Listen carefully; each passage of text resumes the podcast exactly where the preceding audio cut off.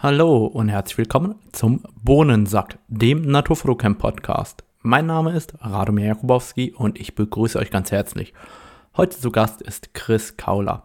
Chris ist Naturfotograf und sozusagen eine Generation nach mir in die Naturfotografie eingestiegen und ich tausche mich mit ihm aus, wie es so ist, Naturfotograf zu werden, wie schwierig ist es, Fuß zu fassen und reinzukommen und ob man diesen Job heute noch irgendjemandem überhaupt empfehlen kann. Dabei ist mir aufgefallen, dass mein Redeanteil in dieser Episode etwas hoch war. Wer also eine negative Rezension auf iTunes hinterlassen will, der ist herzlich dazu eingeladen. Das macht ihr am besten über die Apple Podcast App. Und ansonsten wünsche ich euch natürlich viel Spaß beim Zuhören und die Show Notes findet ihr wie immer unter www.naturfotocamp.de unter dem Reiter Podcast.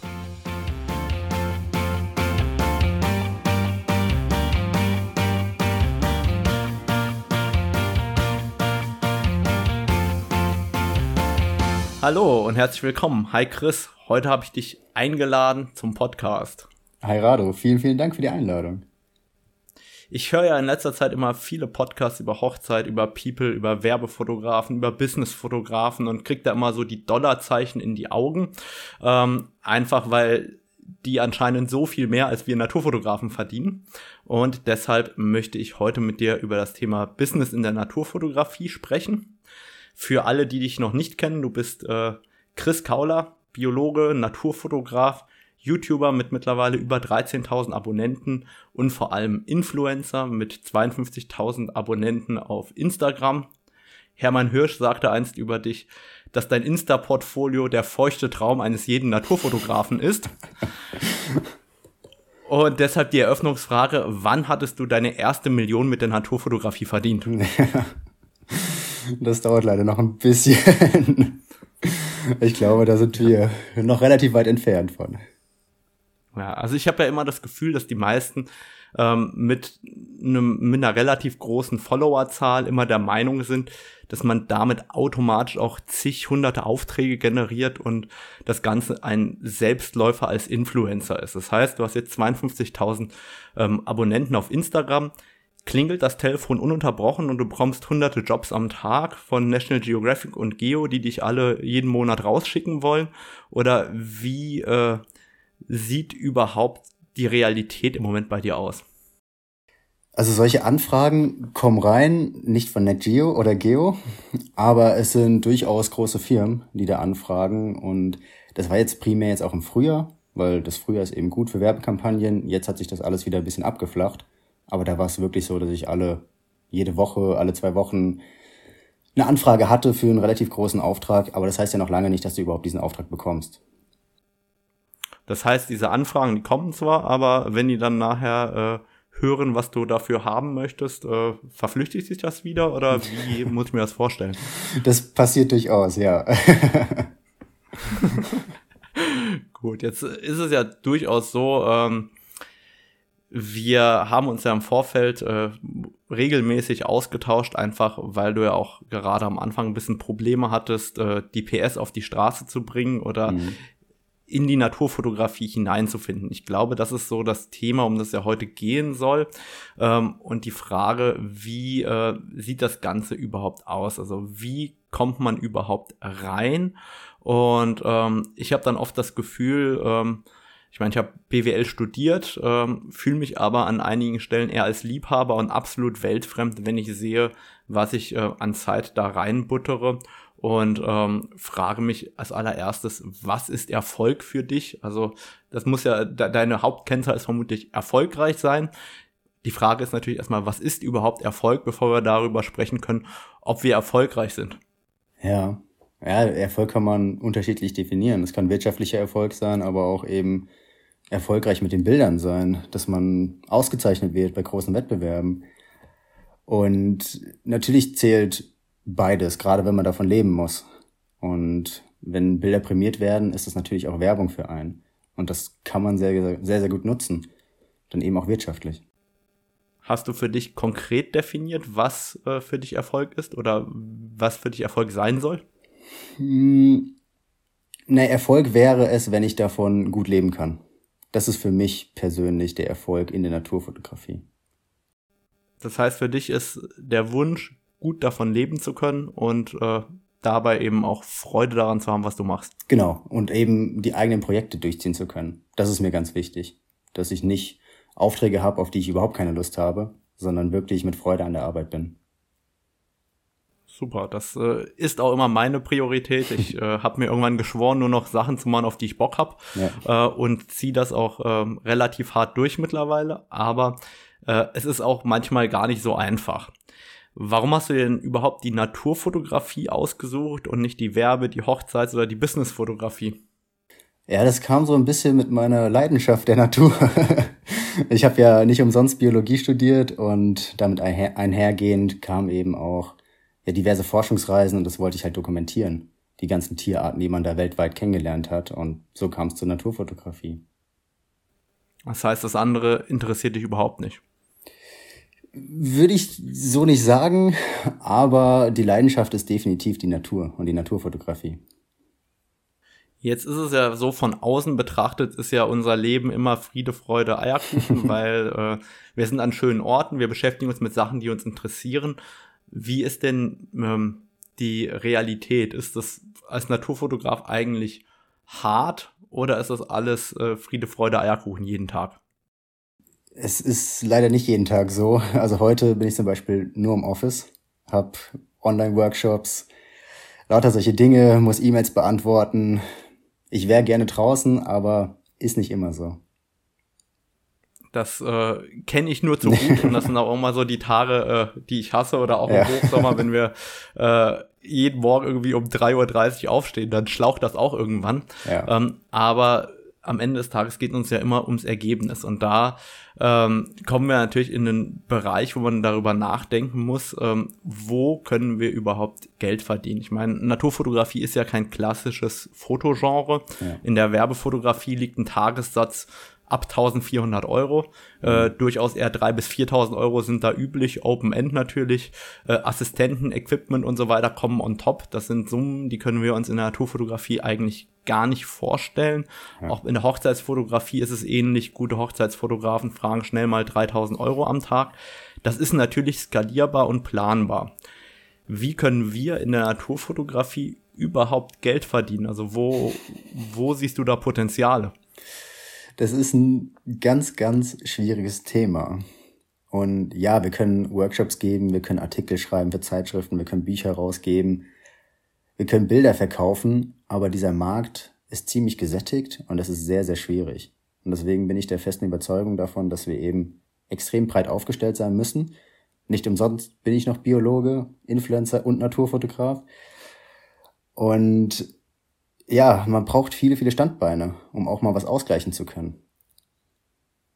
Gut, das heißt viele Standbeine. Ähm, du machst einmal die Themen als Influencer, als Biologe heißt das, du bist da noch äh, teilweise angestellt oder wie muss nee. ich mir das vorstellen? Ich bin komplett selbstständig, habe da die letzten Jahre eben auch mein Haupteinkommen generiert als Biologe. Das wurde jetzt ja immer intensiver mit der Naturfotografie und eben auch seit diesem Jahr Influencer. Und mittlerweile verdiene ich das meiste Geld über Videos, die ich mache. Also es ist gar nicht mehr die Fotografie selbst, sondern die Natur per Videos näher zu bringen. Das heißt, äh, Videos äh, in welchem Sinne? Also äh, über die Werbung, die vorne eingespielt wird oder äh, wie verdient man mit Videos Geld? Also das, das kommt jetzt auch dazu, aber ich habe mehrere Auftragsarbeiten für zum Beispiel jetzt eine Uni, weil die Corona-bedingt keine Exkursion stattfinden lassen kann und sowas verfilme ich jetzt. Okay, das heißt, äh, wie, wie läuft das dann ab? Kannst du das ein bisschen näher erläutern jetzt mit der Uni? Ja. also ich habe jetzt, ich habe jetzt zurzeit ähm, diverse Amphibienaufträge und es gab eine Frühleiche-Exkursion und eine Spätleiche-Exkursion. Die ist natürlich flach gefallen und ich habe jetzt die quasi digitalisiert. Ich bin rausgegangen in die Natur, habe Amphibien gesucht, habe Frösche gefangen, mit Fanggenehmigung natürlich und habe das halt in einer netten Art und Weise präsentiert. In einem Exkursionscharakter. Das heißt wirklich, die Biologen, die äh, waren dann im Homeoffice in Anführungszeichen, mussten gar nicht nachts den Feuersalamander suchen gehen, sondern äh, du hast den gesucht und die konnten sich das dann tagsüber anschauen. Ganz genau. Oha, Patrick, wenn du jetzt zuhörst, das ist dein Albtraum. es waren ja keine Biologen, es sind Teilnehmer. Und was soll man, was soll man machen? Ne? Wenn die Exkursion nicht stattfinden darf, ist es schöner, so ein Video anzuschauen und digital diese Reise machen zu können, als eben gar keinen gar keinen Input zu haben. Okay, jetzt hast du auch vorhin noch darüber gesprochen, Thema Bildverkäufe ähm, oder Artikel schreiben. Ist das tatsächlich eine relevante Größe für dich im Alltag oder ist das eher netter Beifang, weil es eher selten vorkommt? Das ist ein netter Beifang. Also Bücher sind eine relevante Größe, aber Artikel und Bildverkauf, das ist, da ist nicht mein Fokus drauf. Das heißt, der Fokus für dich, wenn du es definieren würdest, ist? Zurzeit doch, ja, in, die, in dieser Kombination aus Natur, Film und Fotografie. Und das findet man eben bei mir auf YouTube. Und mit solchen YouTube-Videos oder mit solchen Naturexkursionen verdiene ich mein Geld. Das Haupteinkommen zurzeit. Oh ja, das ist spannend, weil damit äh, kommen wir sozusagen einen Schritt weg von der Fotografie und ja. hin zu ähm, keine Ahnung, wie man es auch immer nennen möchte, vielleicht Content Creator, ja. äh, neu Englisch ja. Schimpfwort, aber das ist ja schon äh, die Richtung, in die es dann geht. Ja. Jetzt ist es ja in den meisten fotografischen Genres so, dass ähm, freie Arbeiten dazu dienen, sich weiterzuentwickeln und eigentlich ähm, lebt man von bezahlten Arbeiten. Und die freien Arbeiten leisten sich Fotografen mal, wenn es gut läuft, mhm. aber eigentlich lebt man immer nur für den Job. Bei uns ist es ja eigentlich genau umgekehrt. Wir probieren ja mal freie Arbeiten zu machen ja. und am Ende damit äh, Kohle zu verdienen am Ende des Tages. Ja. Jetzt leben ja auch viele Naturfotografen vorwiegend äh, von Workshops. Jetzt ist die Frage, sind das jetzt Fototrainer, Reiseleiter, sind das Fotografen oder ist das jetzt die einzige Legitimation, noch Naturfotograf zu sein? Ähm, das sind ja alles Gedanken, die, die mir doch jeden Tag oder an vielen Stellen auch durch den Kopf schwirren. Ähm, wie sortierst du das denn für dich überhaupt ein? Es kommt ganz drauf an. Also wenn es wirklich nur so eine Exkursion in die Natur ist und man nicht mehr als ein Fotowalk, äh, ja, Fotowalk macht, dann ist das für mich nicht unbedingt Naturfotografie oder kein Naturfotograf. Aber wenn wirklich die Technik und ja, Bildideen, Gedanken zur ja, Fotografie vermittelt werden, dann ist das auf jeden Fall auch noch Naturfotografie. Okay, das heißt, du siehst das nicht als so ein Fototrainer in dem Sinne, sondern du siehst das dann schon auch als Naturfotografie an. Ja, weil das, das Fotografie ist einfach ein extrem breites Spektrum. Und ich finde es gar nicht möglich, da irgendwelche klaren Grenzen zu ziehen. Und das ist schon auf jeden Fall Naturfotografie für mich. Okay, interessant, weil ich äh, für mich selber habe immer ähm, eher die Workshops nicht zur Naturfotografie gezählt, sondern eigentlich das freie Arbeiten für uns mehr mhm. und das äh, Workshop-Thema oder Reisethema, wie auch immer, rausgerechnet, in Anführungszeichen, hin äh, in das Thema Fototrainer mit hinein. Ich glaube, äh, so, so war es immer für mich. Deswegen finde ich es interessant, dass es bei dir etwas anders äh, angesehen wird. Ja, wir können ja mal beim Finanzamt nachfragen. Die wissen da besser Bescheid.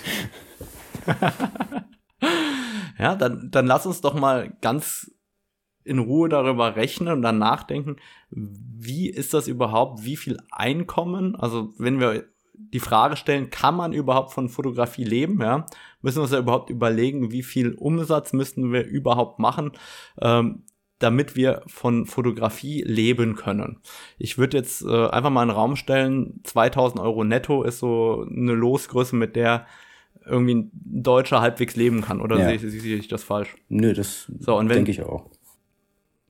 Dann überlegen wir mal, wie viel Umsatz müssen wir machen, um uns 2000 Euro ähm, auszahlen zu können am mhm. Ende des Tages netto. Mhm. Ich habe das mal äh, natürlich vorbereitet.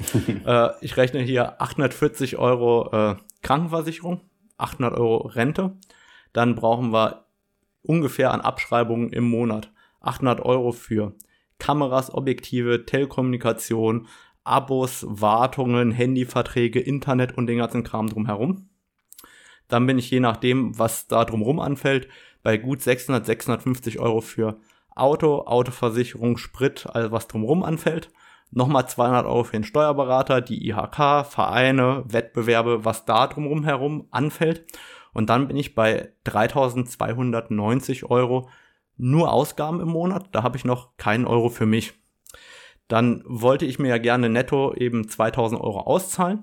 Dann bin ich jetzt äh, bei 5290 Euro im Monat. Dann dürfen wir nicht vergessen, dass da ja noch, je nachdem, wer unser Kunde ist, äh, die Umsatzsteuer bei einem ähm, Privatkunden dazukommt und die äh, Lohnsteuer, die ja noch abgezogen wird. Äh, ich hatte das mal grob umgerechnet. Am Ende war ich bei einem Minimumumsatz von 7000 Euro im Monat, damit ich am Ende des Monats 2000 Euro netto rausbekomme. Das heißt, im Jahr muss ich Rechnungen für 84.000 Euro schreiben. Ich glaube, das ist erstmal eine hohe Zahl oder ein hochgestecktes Ziel, wenn ich mir vorstelle, äh, ich würde einen Fotografen, der noch nie einen Euro mit der Fotografie verdient hat, fragen, äh, wie komme ich da auf 84.000 Euro im Jahr am Ende? Ja, das, das, das ist erstmal überwältigend von der Summe her. Ähm, ich bin immer wieder überrascht, was für Aufträge reinkommen. Das sind ja dann teilweise ein Zehntel von der Summe, die man da relativ schnell abarbeiten kann. Und das Jahr ist lang. Und das ist eben nicht dieses klassische 9 to 5, dass du da wirklich deinen festen Stundensatz hast, sondern du bist projektbasiert, mehr oder weniger. Und das mag ich an der Arbeit. Das mag ich total gerne, aber du hast auch immer wieder die Angst, kriege ich dieses Einkommen? das kann ich total gut nachvollziehen, gerade am 1. Januar oder so zwischen, äh, ja. zwischen Weihnachten und Neujahr, wo quasi genullt wird. Also da, ja. da steht sozusagen der Umsatzcounter äh, auf Null. Und ich frage mich dann jetzt mal, wie, wie kriege ich denn jetzt die 84.000 Euro auf die Uhr sozusagen? Mhm. Wie viele Stunden arbeitest du denn so in der Woche? Das ist ganz unterschiedlich. Ähm, manchmal 12, 14 Stunden am Tag. Manchmal ist es deutlich weniger, weil es dann einfach auch nicht mehr geht. Die Luft ist raus. Man muss sich mal eine Pause gönnen. Aber pff, letztendlich bin ich rund um die Uhr beschäftigt. Und sei es nur irgendwie was auf Instagram posten, aber das gehört dazu. Das ist mittlerweile auch Job. Und das ist Arbeit. Ja. Das äh, habe ich mir auch überlegt und ähm, sehe halt selber meine Arbeitszeiten. Also mhm. 80 Stunden die Woche ist eigentlich so normal. Ja, ja. In Spitzen auch mal 100, 120 ist auch kein Thema und hatte mal nachgerechnet für alle, für die die 84.000 Euro im Jahr so überwältigend klang. Ähm, beim Mindestlohn von 9,50 Euro bin ich auf äh, einen Nettolohn von 2.189 Euro am Ende des äh, Tages gekommen. Das heißt, äh, eigentlich bezahlen wir uns unter Mindestlohn. ja, ja. Und das geht halt nur, weil es wirklich eine Passion ist. Für die meisten von uns dann lass uns mal überlegen, was muss gegeben sein, damit es klappen kann, dass ein Amateurfotograf, ich meine, wir sind oder waren auf jeden Fall Amateurfotografen irgendwann. Wie kann das klappen, dass man damit anfängt, Geld zu verdienen? Ja? Mhm. Was ist denn der wichtigste Erfolgsfaktor aus deiner Sicht? Also es gibt zwei. Einerseits musst du dafür wirklich brennen es muss wirklich eine Leidenschaft sein, die Leidenschaft. Du musst ein Stück weit auch drunter leiden, weil ansonsten packst du es nicht. Du musst sehr, sehr zielstrebig sein. Und du musst deine Nische finden. Du musst irgendwie ja, herausstechen aus der Masse.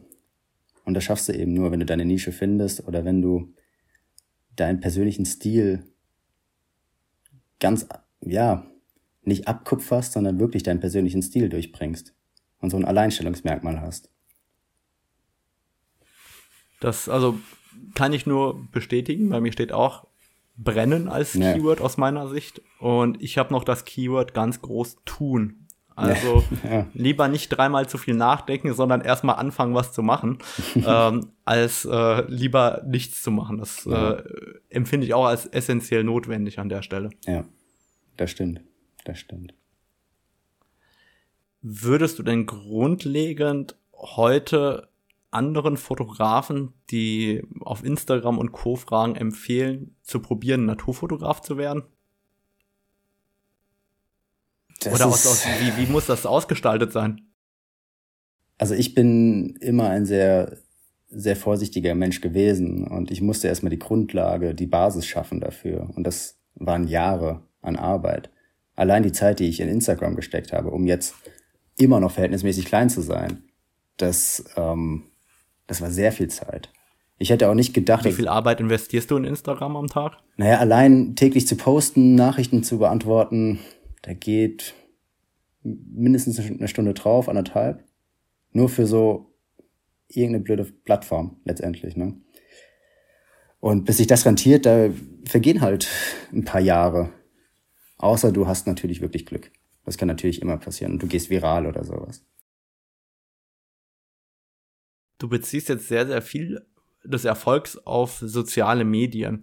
Glaubst du, dass es nur über soziale Medien geht oder geht es auch außerhalb der sozialen Medien? Es geht auch außerhalb, ohne Frage, aber die sozialen Medien helfen. Also das merke ich einfach, weil die Leute kommen zu dir, die Aufträge kommen zu dir. Du musst dich gar nicht bewerben um sowas. Okay, und wie äh, oder wer, was ist deine Nische? Warum würde ich auf dich aufmerksam werden? Was ist deine USP? Ähm, das, was mir immer gesagt wird und was ich eben auch denke, ist diese Kombination aus der Biologie und der Fotografie. Und dass ich eben auch ein sehr breites Spektrum abliefern kann. Also verschiedene Bildstile, verschiedene Techniken. Und mein Archiv ist mittlerweile groß. Sehr, sehr groß. Ich finde es interessant, du, du sprichst immer von Stil. Ich persönlich verfolge ja die Meinung, dass es keinen es gibt keinen Fotografen, der einen Stil hat. Äh, deswegen, ähm, was meinst du mit verschiedene Stile? Das sind vor allem dann Kameratechniken. Und du kannst natürlich Mehrfachbelichtung machen, du kannst Mitzieher machen, lauter so Dinge. Und viele Fotografen erkennt man an solchen Bildern einfach wieder. Und ich denke, dieser Wiedererkennungswert, das ist eben auch der, der Stil, der persönliche. Jetzt ist es ja so, diese Wiedererkennung, nennen wir es einmal mal Wiedererkennung, mhm. die ist ja nur in unserer Bubble für Fotografen interessant. Ja. Die erkennt ja derjenige, der dich äh, für eine Biologie-Exkursion buchen möchte, kein Mensch. Das ist richtig. Das ist richtig. Das heißt, die müssen ja aus irgendeinem anderen Grund mit dir zusammenarbeiten wollen. Das ist dann einerseits, weil man Reichweite hat in den sozialen Medien das ist einfach enorm wichtig geworden und das ist bei mir in den letzten Monaten einfach nochmal deutlich wichtiger geworden, weil ich da viele Aufträge drüber bekommen habe. Und das ist natürlich auch deine Erscheinung.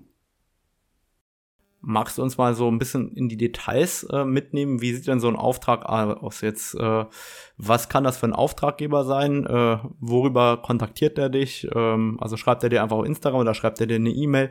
Wie läuft sowas ab? Wann kriegt er ein Angebot? Was steht in so einem Angebot drin? Ähm, kannst du uns da mal ein bisschen äh, mitnehmen? Also das ist wirklich ganz unterschiedlich.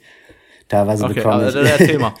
also es sind wirklich teilweise Direktnachrichten auf Instagram oder Facebook. Es können Anfragen per Mail sein. Ich habe auch schon Briefe zugeschickt bekommen. Und das sind dann oft auch einfach Follower von mir, die dann doch Redakteure sind und denken, das würde passen. Und so treten sie eben in Kontakt mit mir. Und was ist dann die Anfrage? Die Anfrage, die ich meistens bekomme, ist, ich schicke dir sechs Movies, mach mal ein schönes Foto davon. äh, die darfst du dann auch trinken als äh, Bezahlung. nee, also sowas kriege ich tatsächlich gar nicht. Gott sei Dank. Okay. Ähm, bisher war es eben meine Nische, wo ich Aufträge bekommen habe, wo jetzt eben Biosphärenreservat gesagt hat, hey, von wegen solche Exkursionen, wie du so machst auf YouTube, das ist cool kannst du es nicht auch bei uns machen? Wir brauchen jemanden für Öffentlichkeitsarbeit.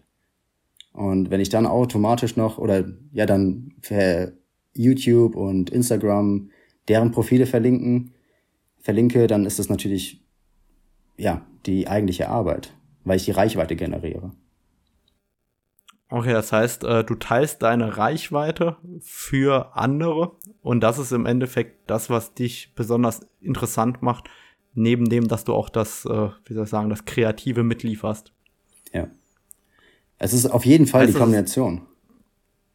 Das heißt, ohne deine Reichweite könntest du in dem Moment gar nicht ähm, das Thema bedienen in dem Sinne, weil dann hätten die zwar ein Video, könnten da aber nicht die passenden Leute damit auch ansprechen, oder? Doch, das, das würde Wie schon gehen. Das? das? würde schon gehen. Gerade jetzt äh, Exkursionen für Unis, die ich verfilme.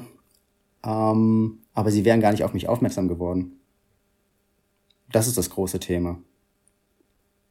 Okay, das heißt, du machst eigentlich gar keinen aktiven Vertrieb, sondern alle werden an der Stelle auch auf dich selber mhm. aufmerksam. Ja.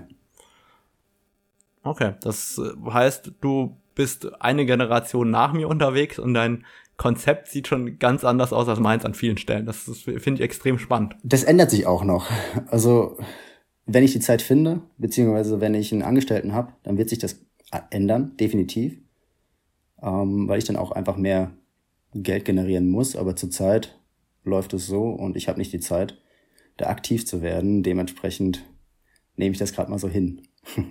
Was würde denn ein Angestellter bei dir machen? Ähm, wirklich aktiv Firmen anschreiben, Praxen anschreiben, die E-Mails beantworten, Social Media übernehmen, da einfach die, die Kommunikation übernehmen. Wofür ich die Zeit einfach Ach, nicht habe. Das heißt, du bräuchtest eigentlich sowohl ein Büro, Studio oder was auch immer und einen Angestellten.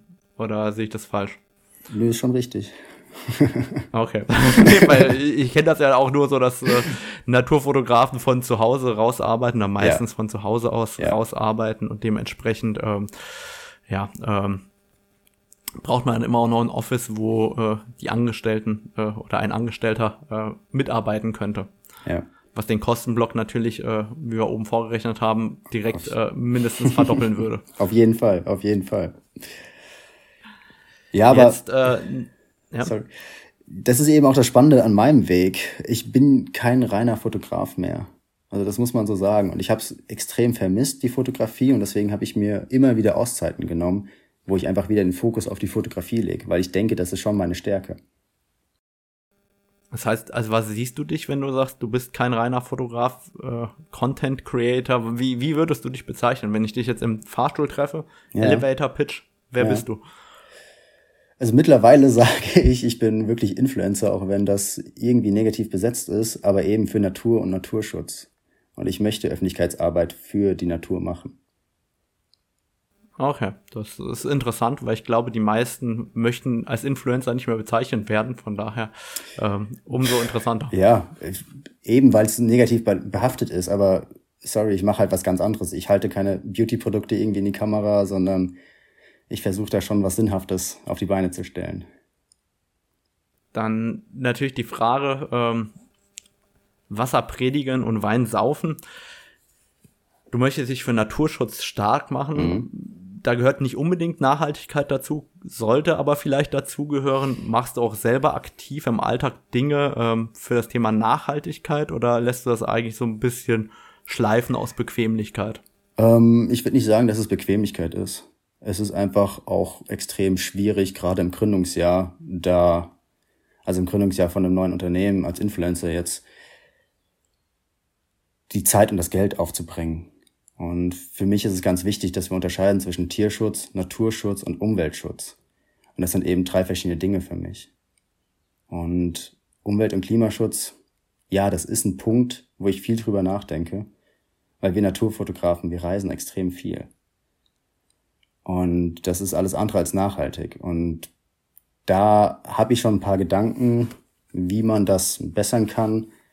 Aber das ist eben jetzt zurzeit noch nicht möglich. Das wird in Zukunft kommen. In naher Zukunft. Nee, weil ich, ich frage deshalb, weil äh, ich will jetzt nicht unsere Sparte über einen Kamm scheren, aber ich habe ähm, ganz oft das Gefühl, dass Naturfotografen Selbstbild und Nachhaltigkeitsrealität ähm, sehr, sehr weit voneinander mhm. entfernt liegen. Ja. Und natürlich ist das auch ein Prozess der Veränderung und ja. das hat bei mir Jahre gedauert und dauert immer noch und ich ja. mache immer noch viele Dinge falsch. Ähm, aber ich sehe auch natürlich, auch, dass es ein Aufwand ist, sowohl monetär als auch damit in Verbindung stehend, ähm, dass man sich auch damit beschäftigen wollen muss am Ende des Tages. Mhm. Ja. Also Jetzt ist es so, wir haben ja ja. Sorry. Mein Fokus ist zurzeit eben auf Naturschutz und Tierschutz und weniger ja. der, der Umweltschutz zurzeit. Aber das, das kommt in Zukunft auch. Das finde ich theoretisch wichtig. Praktisch ist es nämlich genauso, wie du es sagst. Ich glaube, die meisten wissen gar nicht, dass es einen Unterschied gibt zwischen, ich sag mal, einem Artenschutz mhm und äh, einem Umweltschutz. Ja. Ähm, kannst du das vielleicht noch ganz kurz äh, erklären, so dass es äh, jeder auch für sich mitnimmt, dass es da Unterschiede gibt oder wo die Unterschiede liegen? Ja. Also wenn wir den Artenschutz betrachten, dann geht es wirklich um eine Art dabei. Und wenn wir diese eine Art schützen, dann leiden fast immer andere Arten wieder darunter.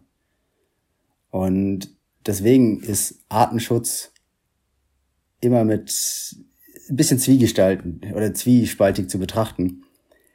Umweltschutz ist viel größer. Da wollen wir wirklich, ja, letztendlich das Klima retten oder die Umwelt retten. Und da ist es egal, weitestgehend egal, ähm, was für Arten da jetzt eine Rolle spielen könnten. Also da geht es wirklich um das Gesamte. Und Artenschutz ist halt wirklich sehr, sehr spezifisch. Das heißt, äh, das erklärt dann auch an einigen Stellen, warum in Schutzgebieten bestimmte Maßnahmen erfolgen mhm. und andere Arten überhaupt nicht berücksichtigt werden. Weil ja. das ist durchaus eine Frage, die eben äh, mir auch ganz, ganz oft gestellt wird, äh, wo, wo es eben wirklich auch wichtig ist zu differenzieren, warum wird in einem Gebiet geschützt oder was wird dort geschützt und was für Maßnahmen äh, zieht das am Ende des Tages nach sich. Denn die haben eben am Ende nicht immer etwas damit zu tun, dass man äh, gerne die Welt in der Intensität verbessern möchte, nachhaltiger werden will oder sonstiges, sondern da geht es wirklich nur um die Art, die dort äh, geschützt wird. Ja. ja, vielleicht noch ein Beispiel, die Gelbbauchunke, FFH-Art für die ist es am besten, wenn wir die Landschaft einfach platt fahren mit einem Panzer. Ganz so einfach ist es. Aber da leidet natürlich wieder vieles andere drunter. Das äh, ist genau das Thema. Ich meine, gerade die Gelbbauchunke, bei uns gibt es ein Schutzgebiet dafür.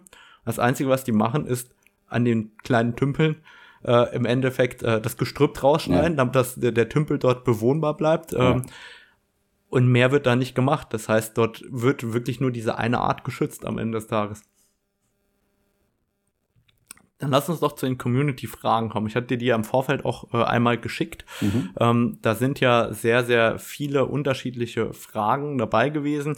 Ganz viele Technikfragen, auf die ich gar nicht ähm, eingehen will. Und mhm. ähm, ganz viele Detailfragen, die jetzt hier auch nicht unbedingt was verloren haben. Aber ähm, da waren doch ein paar allgemeine Fragen dabei, die sehr interessant sind. Mhm. Und zwar, hast du Tipps, um eigene Bilder zu vermarkten wo fängt man am besten an?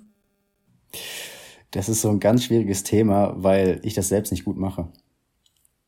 Und auch da hilft es mir wieder einfach bekannt zu sein oder die Reichweite zu haben.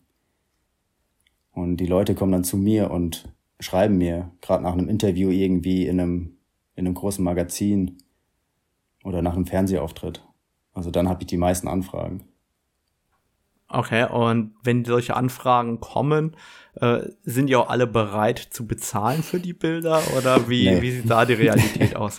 Das ist, die Realität ist, man schreibt eine Antwort und kriegt zu 90 Prozent keine Antwort mehr zurück. Und das ist einfach viel, viel Zeit, die da auch wieder drauf geht und ist immer so ein bisschen schade, weil man, man rechnet schon damit, dass man keine Antwort mehr bekommt. Und man sieht da eher einfach seine Zeit irgendwie flöten gehen. Und es ist ein sehr, sehr schwieriges Thema, Bilder zu verkaufen. Okay, das heißt, die Anfragen kommen dann meistens eher für Bildrechte oder für gedruckte Bilder. Für was kommen da Anfragen rein nach so einem Auftritt? Ja, schon für, für Wandbilder primär. Aber dann sehen sie die Preise und dann war's das halt. Ja, das äh, kenne ich auch nur zu gut, ja. äh, dass man Fine Art Prints gut verkauft. Das sind äh, eine Handvoll im Jahr. Mhm. Die werden dann auch ordentlich bezahlt und äh, die anderen äh, 90 Prozent der Anfragen sind eben, äh, ja, da, da war man dann zu teuer und das IKEA-Bild zu günstig. Ja. Die nächste Frage, wie kommt man an Magazine oder wie kommt man mal in ein Magazin? Also in ein Magazin zu kommen ist einfach, nur entsprechend bezahlt zu werden ist schwer. Und ja, man kann die Redakteure einfach anschreiben. Das ist super easy. Einfach eine Mail hinschreiben, ein kleines Portfolio mitschicken, vielleicht einen kleinen Artikel dazu. Also, das heißt Artikel, einfach ein Summary, wo schon mal zusammengefasst ist, was das für eine Story ist. Einzelne Bilder verkaufen sich da nicht wirklich. Es muss letztendlich doch eine Story sein. Jetzt ist die Frage, bezahlen einen die Magazine auch überhaupt? Ja, teilweise schon, aber nicht dem Aufwand entsprechend. Okay, lehnst du Magazine ab, die nicht bezahlen? Ja, mittlerweile schon. Vorher nicht? Ähm, also die gar nicht zahlen, habe ich abgelehnt, aber welche, wo es immerhin ein bisschen Reichweite gab, da habe ich dann schon Ja gesagt. Das heißt, du könntest dir auch selber vorwerfen, deine Marktpreise kaputt zu machen an der Stelle? Ja und nein. Ich meine, es ist einfach ein schwerer Weg zu wachsen. Und das gehört leider dazu. Und es ist auch eine wichtige Erfahrung, die man da sammelt. Auf diese Erkenntnis kommt man ja erst im Nachhinein, dass das sich überhaupt nicht rentiert hat. Interessant, dass du sagst, dass man erst im Nachhinein merkt, dass man sich selbst den Markt vorher kaputt macht, um überhaupt dorthin zu kommen. Naja, man ist jung, unerfahren und es ist einfach ein Lernprozess, den man durchlaufen muss. Super interessant. Da habe ich mir wirklich nicht die Gedanken drüber gemacht. Ich war immer der Meinung von vornherein, vielleicht ich bin ja auch mittlerweile von der alten Schule, so, so ja. blöd wie es klingt, ja. aber ich habe halt mit, ich bin halt aufgewachsen mit äh, Fotografen wie Ingo Arndt und Co., die dir immer gesagt haben, Mensch, umsonst geht nicht. Und ähm, das heißt, damit äh, bin ich halt aufgewachsen und bin nie auf die Idee gekommen, umsonst an Magazine Dinge rauszugeben. Deshalb ähm, habe ich mir darüber nie Gedanken gemacht, dass andere vielleicht äh, jetzt in einer Welt aufwachsen, in der man durchaus auch mal Gratis-Content liefert. Ich meine, was ist YouTube? Das ist Gratis-Content, den ich da liefere. Stundenlohn von zwei Euro. Das rentiert sich nicht. Aber letztendlich ist es halt Reichweite. Okay, klare Antwort. ja. Dann ist die Frage, wie schaut ein Standardtag bei euch aus? Oder wie schaut ein Standardtag aus? Es gibt keinen Standardtag. Jeder Tag ist extrem unterschiedlich. Und wenn ich wirklich mal so einen Durchschnittstag irgendwie zusammenfassen sollte, dann ist es oft sehr früh aufstehen, E-Mails, Nachrichten beantworten, drauf gucken, irgendwie zu einer Location fahren, kurz fotografieren und ganz viel am Rechner sitzen. Okay. Gibt es eine Zeit, in der du am kreativsten bist im Büro? Also wo du sagst, da kriegst du wirklich Sachen weggeschafft? Frage von mir. Also ich, ich, ich habe da meine Zeit. ich, ich, ich, ich, antworte da mal noch nicht drauf. Die ähm, interessiert mich nee, wirklich. Nicht. Gibt es irgendwie eine Tages-Nachtzeit, wo du sagst, zu der Zeit, da äh, da, da, da kriegst du wirklich was weggeschafft. Das, das ist bei mir ganz, ganz unterschiedlich. Je nach Stimmung. Okay. Okay. Weil ich habe meine Lieblingsbürozeit so von 6 Uhr morgens bis um 9. Ja. In den drei Stunden geht mit Abstand am meisten. Wenn ich da nicht fotografieren bin, dann habe ich, äh, ist es meine Lieblingszeit zum Arbeiten. Und dann, äh, da, da gibt es auch keine E-Mails, Nachrichten oder sonst was eigentlich. ja.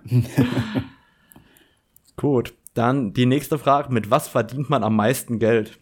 Meine Antwort wäre ja nicht mit Naturfotografie, mhm. aber vielleicht hast du eine bessere. ich würde es ja fast so unterschreiben, das stimmt schon, weil ich bin ja auch ein bisschen weg von der Naturfotografie gekommen und es ist einfach extrem schwer davon, davon zu leben, nur von der Naturfotografie. Also ich, ich kenne fast keine Naturfotografen, die wirklich ausschließlich von der Naturfotografie leben. Und selbst dann, ne, das ist nicht mehr dieses klassische, du machst ein Bild, verkaufst das Bild. Da musst du wirklich Artikel schreiben, Bücher schreiben und dich richtig vermarkten. Das ist nicht mehr also, nur Fotografie. Die gibt es schon, die, die vor allem von freien Arbeiten leben und ich bewundere die Fotografen auch sehr. Ja. Das sind aber die Fotografen, von, die ich auch gut kenne, wo es dann manchmal daran scheitert, 500 Euro zu haben, um nochmal Postkarten nachzudrucken mhm. äh, und wo dann das Geld wirklich fehlt, um äh, das Business auch weiter betreiben zu können, weil mhm. die eben so frei arbeiten. Das heißt, mhm. äh, ich glaube, von der reinen freien Fotoarbeit als Naturfotokünstler nenne ich es mal, da gibt es, wenn dann nur ganz, ganz wenige, bei denen das funktioniert. Dann haben wir die Frage, wie werdet ihr beauftragt? Von wem sucht ihr proaktiv nach Aufträgen oder werdet ihr immer gefragt? Darüber haben wir, glaube ich, recht intensiv gesprochen schon. Ja. Das heißt, die ist schon beantwortet.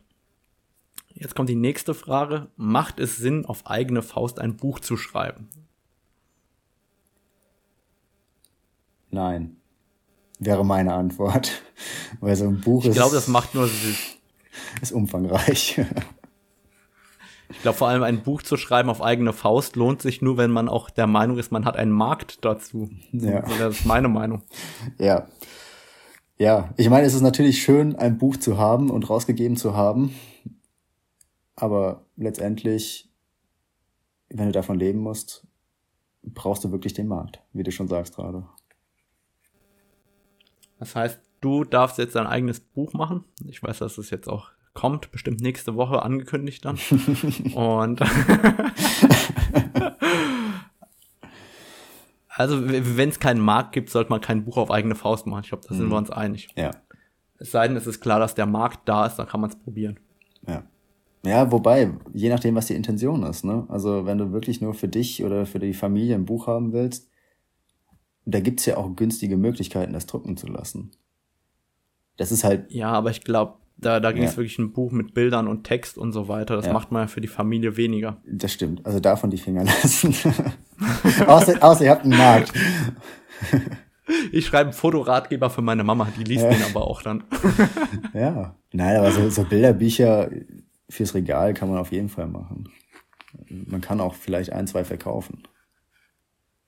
Aber es ist halt jetzt nicht äh, der Weg, um damit jetzt erfolgreich zu werden als ersten Schritt. Ja. Was würdet ihr eurem jetzigen Ich ans Herz legen, wenn ihr eurem jetzigen Wissen nochmal starten würdet? Also, Ja. Das ist eine schwierige Frage, finde ich. es gibt ja schon vielleicht, äh, also da, da können wir auch die Frage daraus ableiten, der beste Tipp oder die besten Tipps, um erfolgreich zu sein, die, das, das schwebt da ja auch mit drin. Ja. also wenn ich ehrlich bin, dann das, was ich mir damals gesagt hätte, wäre, fang früher an mit sozialen Medien. Aber da ist der Zug bei mir auch schon weitestgehend abgefahren gewesen. Es läuft jetzt noch ganz gut. Aber damit hätte ich einfach viel, viel früher anfangen sollen. Gut, äh, interessanter Tipp.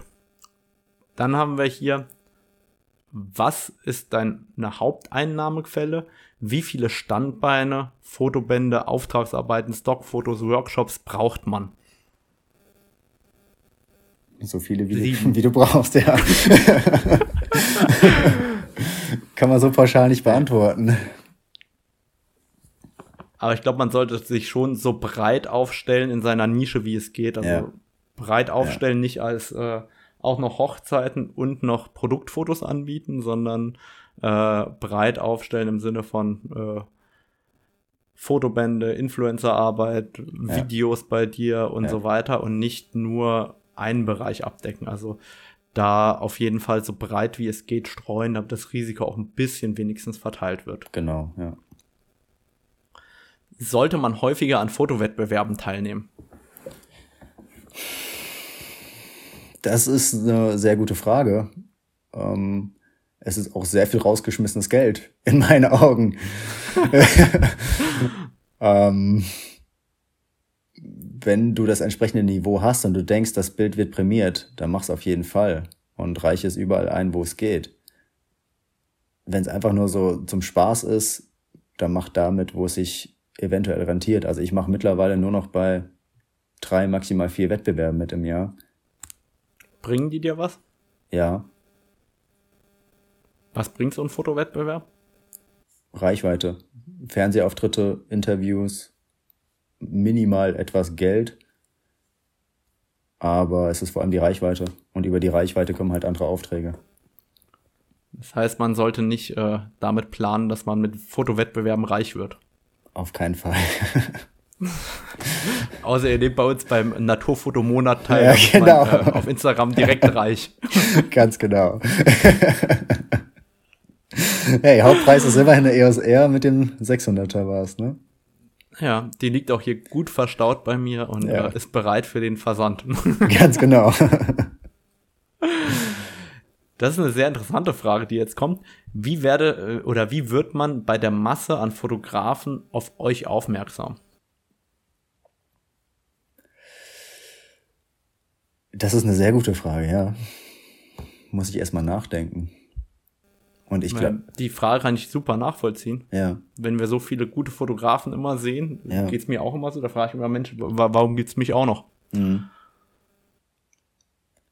Also bei mir ist es auf jeden Fall so, dass ich einfach eine Masse zurückliefer und irgendwie dann eine Masse in der Masse auffällt. Also nicht umsonst poste ich jeden Tag ein Foto auf Instagram. Dass ich halt immer aktuell bleibe, in Anführungszeichen. Okay. Machst du auch Repostings dann ab und zu oder postest du wirklich äh, ein Bild immer nur einmal? Hm, Selten mache ich das. Ab und zu. Selten. Eher selten. Okay. Weil ich habe manchmal das Gefühl, dass wenn ein Bild gut gelaufen ist, dass äh, nicht nur du, sondern auch andere das durchaus auch gerne nochmal reposten. Ja, auf jeden Fall. Warum nicht nutzen? Postest du auf Instagram nur Bilder, von denen du weißt, dass die funktionieren und die schönen behältst du für dich oder wie, wie machst du das? Ich heb mir ganz wenige Aufnahmen auf für Wettbewerbe. Ich habe einige Aufnahmen, wo ich weiß, die werden niemals gut gehen. Die poste ich nicht. Und deswegen sieht mein Feed eben auch so aus, wie er ausschaut. Das sind viele Tierporträts. Und das ist gar nicht mal so das, wo mein größtes Interesse drin liegt. Das mache ich schon primär, um Reichweite zu generieren, immer wieder. Ähm, ja, das ist nicht unbedingt wirklich das, was ich machen möchte. Nicht hundertprozentig mein Stil, aber es geht halt gut. Ja, ich kann das nachvollziehen. Ich poste auf Instagram auch viele Sachen, die laufen. Ja. Ich gönne mir dann aber auch immer wieder mal Monate, wo ich ein, einen Monat lang nur Bilder poste, wo ich genau weiß, die werden alle Mhm. äh, nur Viertel der Reichweite haben Ja. und nicht gut ankommen, aber das sind Bilder, die mir dann Spaß machen und die ich dann auch gerne hab. Ja. Ähm, wo ich aber auch genau weiß, das bringt mir eigentlich gar nichts, außer dass äh, es danach noch mal schwieriger sein wird, überhaupt Reichweite zu erzielen. Ja. Woher holt ihr eure Ideen für so kreative Fotos? Das sind Geistesblitze. Nein. Nein. Ähm, man muss sich nur mal die, die Gewinnerbilder von Wettbewerben anschauen.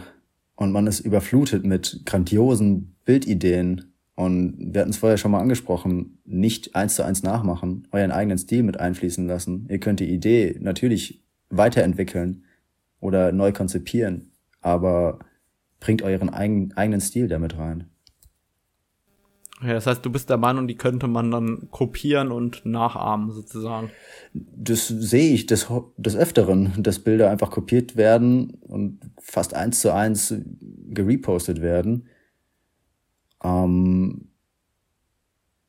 funktioniert dann halt nicht mehr, weil das Bild ist ja schon prämiert worden. Zum Beispiel in dem konkreten Fall von einem Wettbewerb. Deswegen, man, man kann sich da, davon inspirieren lassen und verschiedene Bildstile zusammenfügen und neue Ideen daraus entwickeln. Und es wurde halt auch schon fast alles auch einmal irgendwie fotografiert und umgesetzt. Also da was Neues. Wie entstehen dann deine Bilder? Naja, ich lasse mich genauso inspirieren von, von großen Wettbewerben, von Wettbewerbsbildern, aber natürlich ist auch die Natur einfach die Inspiration selbst. Und die Natur gibt dir Bilder vor, wenn du erkennst, das zu sehen. Oder ja, wenn du diese. Ich glaube, das ist der, der, der wesentlichere Part. Also ich, ich finde immer, die Natur bietet uns etwas an. Ja, Oft auch nicht das, was wir geplant haben. ja, Und wir müssen das erkennen und annehmen und daraus irgendwo ein ästhetisches Gleichgewicht aus fotografischer Technik und dem Gebotenen machen. Und ich kann mir ja noch so genau vorstellen, dass ich ein Bild nachfotografiere. Wenn die Bedingungen dafür nicht da sind, muss ich was anderes fotografieren. So geht's mir zumindest immer. Das ja, aber du kannst ein spezielles Objektiv nehmen und nur mit diesem Objektiv losziehen und hast diese eine Bildidee schon, schon im Kopf. Oder ziehst du eben nur dann los, wenn die Bedingungen stimmen, wenn das Licht passt. Also geht genauso. Und oft setze ich mir auch das Limit, dass ich einfach nur mit einem 50er rausgehe und einfach mal spazieren gehe und da entstehen trotzdem coole Bilder. Gut, dann knüpfen wir nahtlos an mit der Frage, wie viele Stunden verbringt ihr am Tag oder in der Woche in der Natur tatsächlich? Und wie viel Zeit verbringt man tatsächlich mit der Fotografie und wie viele Bilder entstehen am Tag mit wie viel Ausschuss. Das war so die, diese Bündelung an Fragen, die äh, aus mehreren äh, Fragen ja. geworden ist. also ein, ein guter Fototag kann bis zu 14, 15, 16, 17 Stunden in der Natur sein. Also ich fotografiere auch super gerne nachts und nehme dann natürlich auch das beste Licht mit oder penne dann halt mal zwei Stunden nachts und nehme den Abend und den Morgen mit. Wie viele Bilder da entstehen, je nach Motiv. Das können ein paar hundert sein, ein paar tausend, ist alles möglich. Und den Rest der Frage habe ich vergessen. Wie viel Ausschuss haben wir? Ach, wie viel Ausschuss? Ähm, enorm. Gerade jetzt mit den neuen Kameras. Also ich mache auch ganz viel freie Hand, weil ich einfach auf ein Stativ verzichten möchte, um flexibler zu sein. Und dann habe ich 70, 80 Prozent Ausschuss. Oder zumindest Bilder, die ich nicht gebrauchen kann, die ich lösche. Das ist jetzt nicht unbedingt Ausschuss. Das wäre aber beeindruckend, dann hättest du ja 20 Prozent Output. Ja. Ich behalte auch pro Tag, wenn ich mal so 4000 Bilder gemacht habe, dann habe ich immer noch meine 500, 600 Bilder. Okay, krass. Bei mir, äh, mein Output liegt bei 0,8 Prozent, wenn man es ja. nachrechnet. ja. Es das sind tatsächlich 800 Bilder von 100.000. Ja. Und wenn ich bei 100.000 fünf gute gemacht habe, die mir auch wirklich gefallen, ja, dann bin ich zufrieden und das erreiche ich noch nicht immer. Das heißt, äh, wenn man das dann mal nachrechnet, dann ist meine äh, Anforderung, wenn wir mal 5 durch 100.000 rechnen, dann äh, will ich jeden einfach beruhigen. Ich habe 0,005% gute Bilder, also wo, wo ich wirklich happy mit bin. Ja. Ähm, deswegen war ich bei deinen 20% echt neidisch. Ja, aber das, das liegt halt, die sehen auch alle gleich aus, die Bilder. Da schaut das Tier halt mal nach links und mal rechts. Und Ach so. Ja, genau. Habe ich da was. bleibt mir eins übrig. ja, aber ich habe halt was für Instagram steile These. Wenn, also wieder mal eine von meinen kreativen Geistesblitzen hier, mhm. die der Chris ja schon betont hat. wenn wir bei Instagram immer mehr Output sehen, du sagst, du hast mehr für Instagram. Mhm. Genau dabei erwische ich mich, da denke mir das bei ganz vielen Fotografen. Früher, wenn ich eine Reise von einem Monat gemacht habe und dann 10, 15 gute Bilder dabei gehabt hätte, wäre das okay gewesen. Mhm. Heute erwartet man ja irgendwie dann drei Bilder, die man auf Instagram posten kann am Tag. Ansonsten war das ja ein schlechter Tag und man hat so einen gewissen Druck dahinter. Ist es bei dir der Fall mittlerweile? Dass du also einen Druck deswegen hast, weil du was posten willst und musst? Also ich habe Druck, spezifische Uhrzeiten einzuhalten. Aber ich habe jetzt nicht Druck, irgendwie nicht genug Bilder zu haben. Das heißt, was ist die beste Uhrzeit für Chris Kauler zum Posten? das ist auch wieder ganz unterschiedlich. Man muss da ein bisschen variieren. Manchmal muss es am Morgen sein, manchmal mittags, mal abends. Es darf aber auch nicht zu spät abends sein. Und je nachdem, wie, wie viele Follower man hat und von wo die kommen, wann die am aktivsten sind. Also. Trackst du das auch aktiv? Nochmal bitte? Trackst du das aktiv? Ja, ich schaue mir meine Statistiken fast täglich an. Und mach mir Gedanken dazu. Krass. Okay, ich sehe, da kann ich äh, was lernen. Mir ist das total egal. ja, ja. ich habe ich hab halt Doch. ein bisschen anderen Weg eingeschlagen. Ich glaube, da habe ich Potenziale zu heben. Da gehe ich jetzt schon mal schlauer raus, als ich reingegangen bin. Das ist super. Dann haben wir die nächste Frage. Wie finanziert ihr eure Objektive? Ja. Mit Geld, ja, oder? ganz genau. ja, ähm, ja, aber hier halt der Tipp, äh, gebraucht kaufen. Und die sind so wertstabil, gerade Objektive, Kameras jetzt nicht unbedingt, aber Objektive sind super wertstabil. Und wenn ihr da ein, ein Schnäppchen macht, dann könnt ihr das in zwei, drei Jahren zum selben Preis verkaufen. Genau, also dazu gab es vermutlich, wenn das hier äh, rauskommt, schon eine Podcast-Episode, die habe ich schon mal aufgenommen zum Thema Gebrauchtkauf, ähm, um da auch mal so ein bisschen zu schauen, was man überhaupt äh, gebraucht kaufen kann, warum und wie auch immer. Ähm, wenn nicht, kommt die halt danach raus. Ich habe äh, eine herrliche Unordnung in meinem Podcast. Das ist wunderbar. ich habe mich sogar in der äh, Episodenbeschreibung verzählt. Ich glaube, ich habe zwei Podcast-Episoden mehr, als äh, ich durchgezählt habe. Wie das passieren kann, weiß ich auch nicht. so, dann kommen wir zur äh, Kurzfragerunde noch an dich, Chris. Mhm. Bunt oder Zivi? Bunt oder Zivi? Ausgemustert. Okay. Strand oder Berge? Berge. Welchen Wochentag magst du am liebsten? Boah. Es gibt kein Wochenende bei uns. Von, also bei mir zumindest nicht. Von daher ist es vollkommen egal. okay. Kochen oder grillen? Grillen. Was war deine schlimmste Niederlage bis jetzt? Boah, schwere Frage. Man sollte ja positiv denken. Deswegen habe ich das gar nicht so im Kopf. Lass ich mal durchgehen. Doch, kann, ich, ich kann was sagen. Müssen wir vielleicht rausschneiden.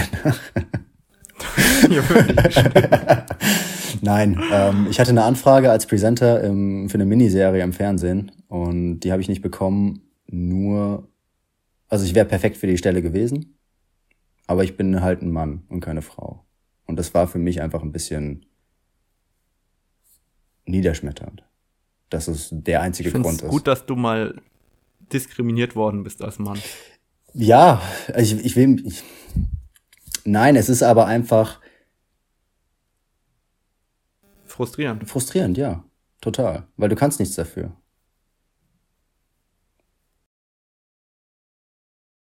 Ich denke, das ist auch wichtig, dass man darüber spricht. Ich äh, wollte demnächst auch ein, zwei äh, Damen einladen, um genau über das Thema Diskriminierung auch zu sprechen. Ja, es wird interessant, spannend. dass du als Mann das auf die äh, Agenda rufst, dass du auch schon diskriminiert worden bist an der Stelle.